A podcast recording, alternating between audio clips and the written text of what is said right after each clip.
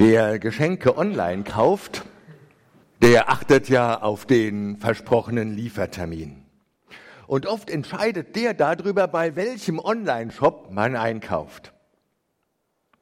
Und dann hoffen wir natürlich auch, dass das pünktlich ankommt. Eigentlich ist es doch ein cooles Gefühl, wenn wir die Wartezeit so genau berechnen können beim Online-Kaufen. Wenn allerdings der Liefertermin, der versprochen wurde, verstreicht und die Sendung ist noch nicht angekommen, dann werden wir irgendwie nervös. Heute, am vierten Advent, rechnen wir fest damit, dass in sechs Tagen Heiligabend ist. Ich mache das wenigstens. Dabei ist diese Berechenbarkeit vom Warten nicht ursprünglich in die Adventszeit hineingelegt. Es gab ja schon viele Verheißungen auf den, der da kommen soll, der Christus. Die Leute, die dem Jesaja zugehört haben, haben das gehört.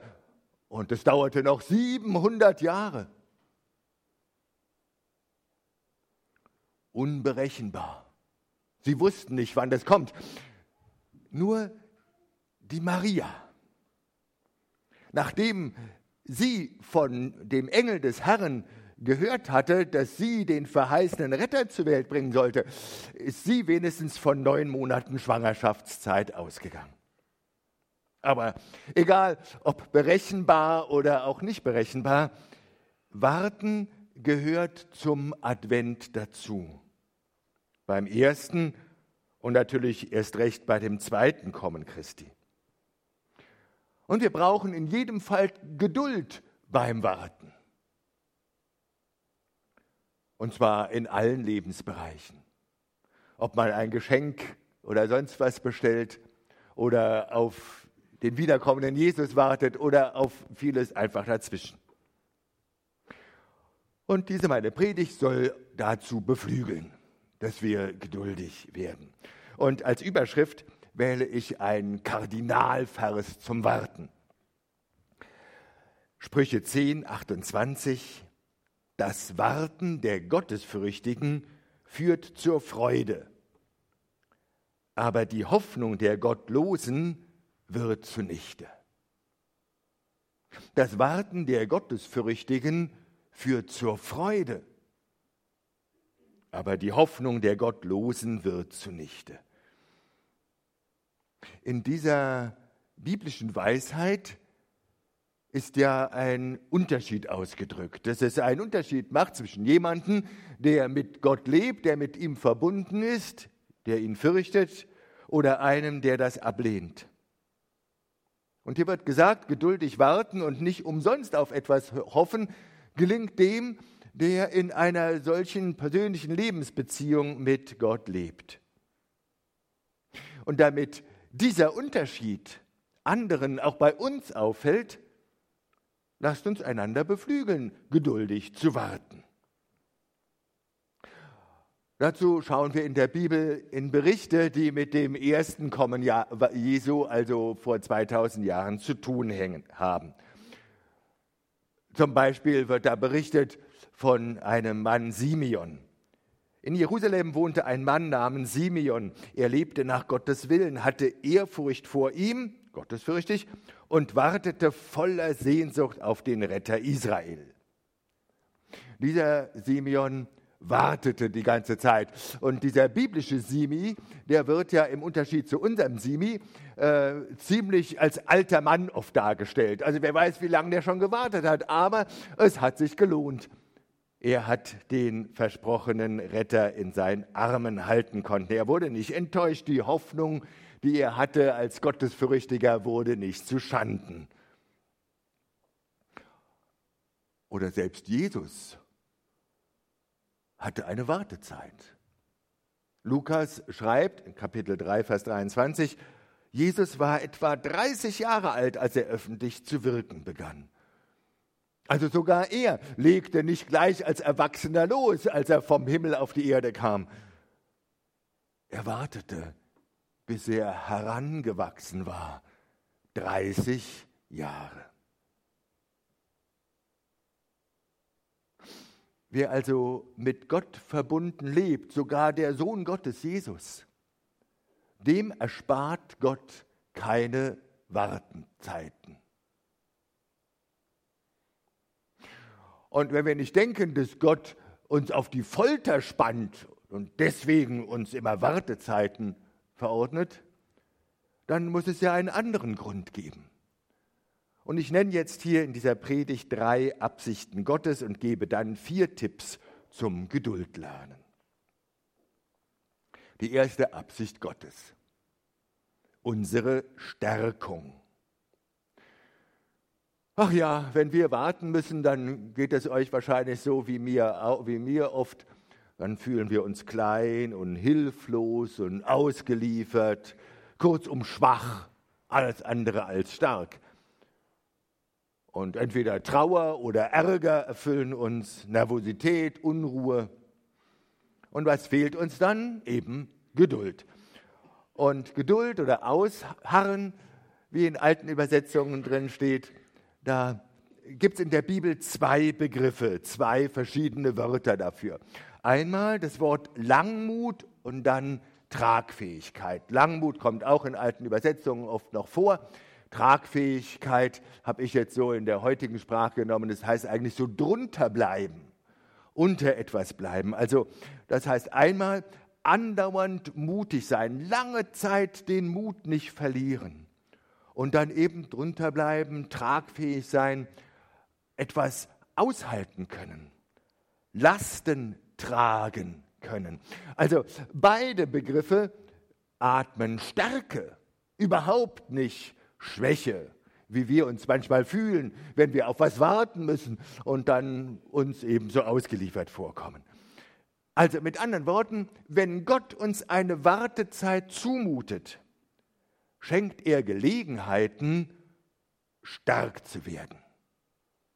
Unsere Stärkung ist die erste Absicht, die ich nenne, von Gott. Die zweite, Orientierung an Gott.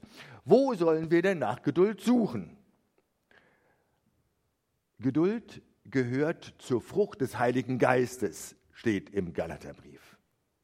Also der Geist Gottes ist ja Gott selber und was er für Frucht bringt, wohnt ihm zu eigen. Es ist ein Merkmal, ein Kennzeichen von Gott selbst, diese Geduld, diese Langmut.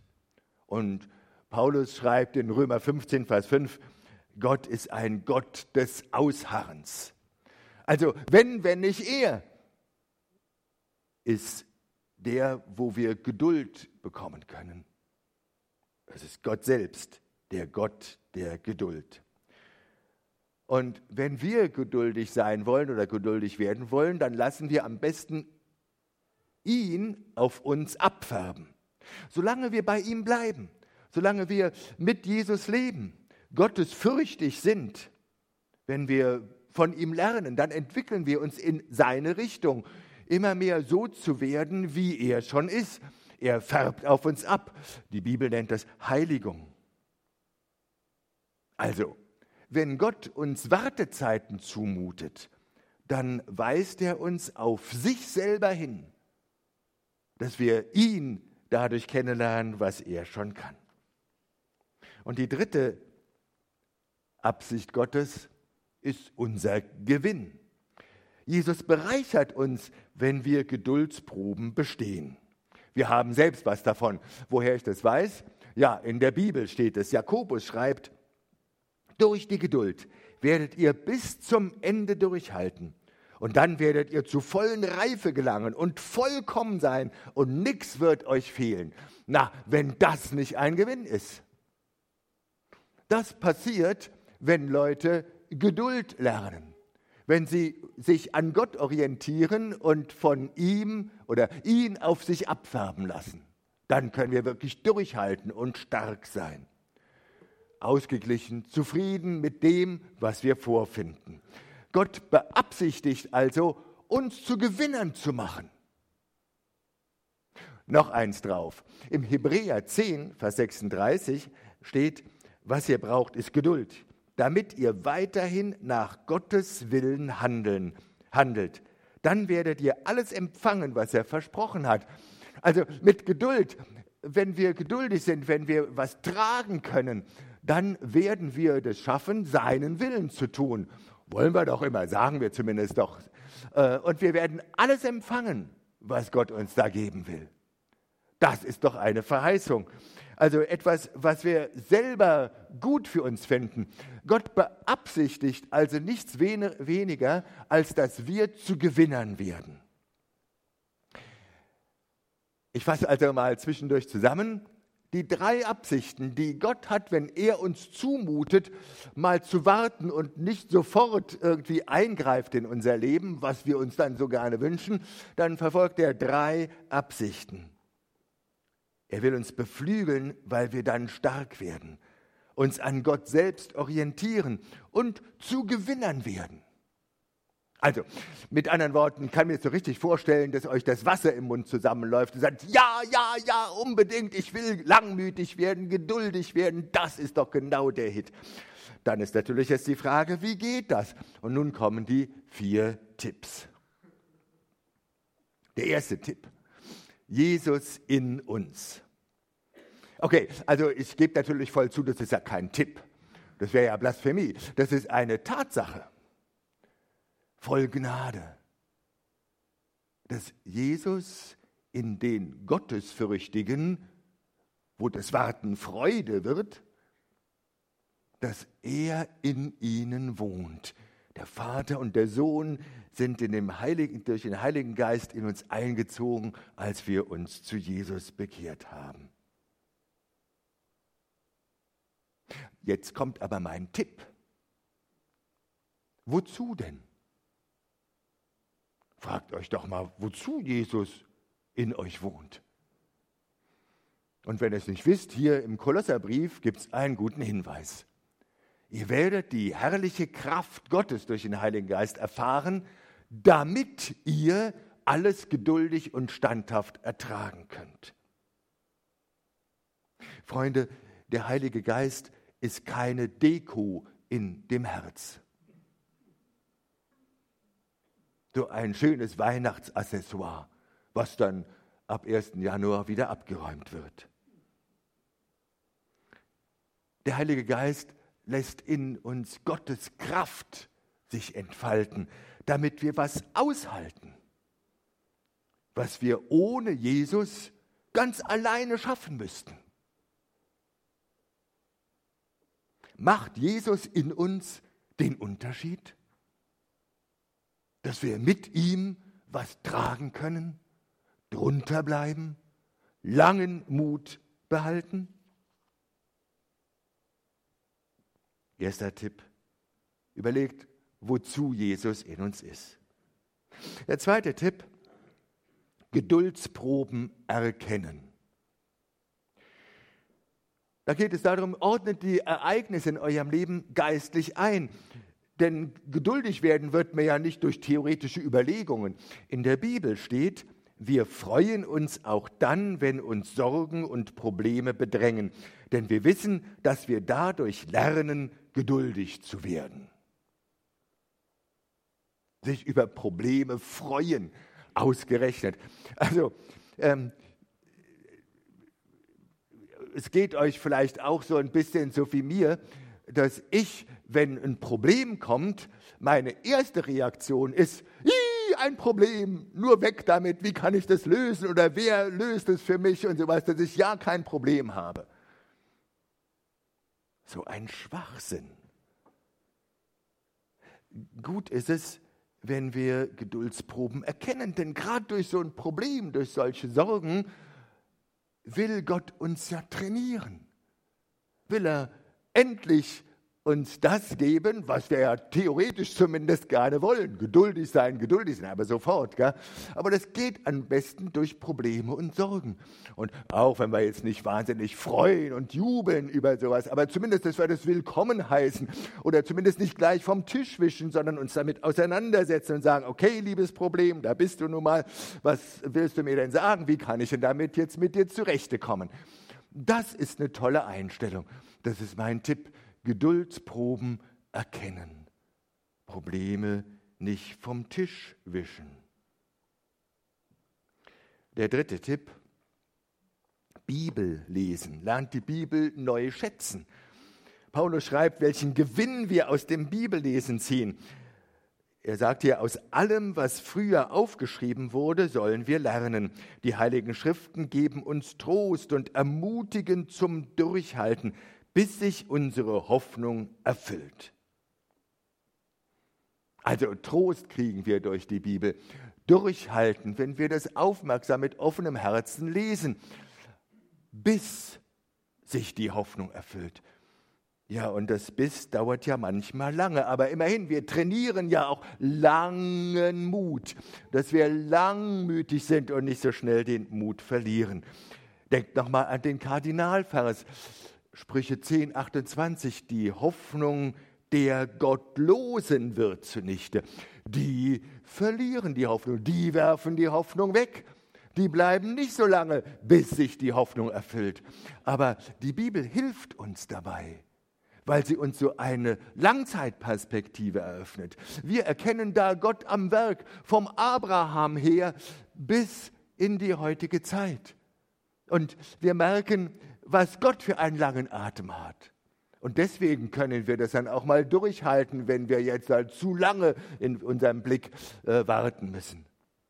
Gut ist es, wenn wir in Probleme durch die Langzeitperspektive der Bibel eben durchhalten.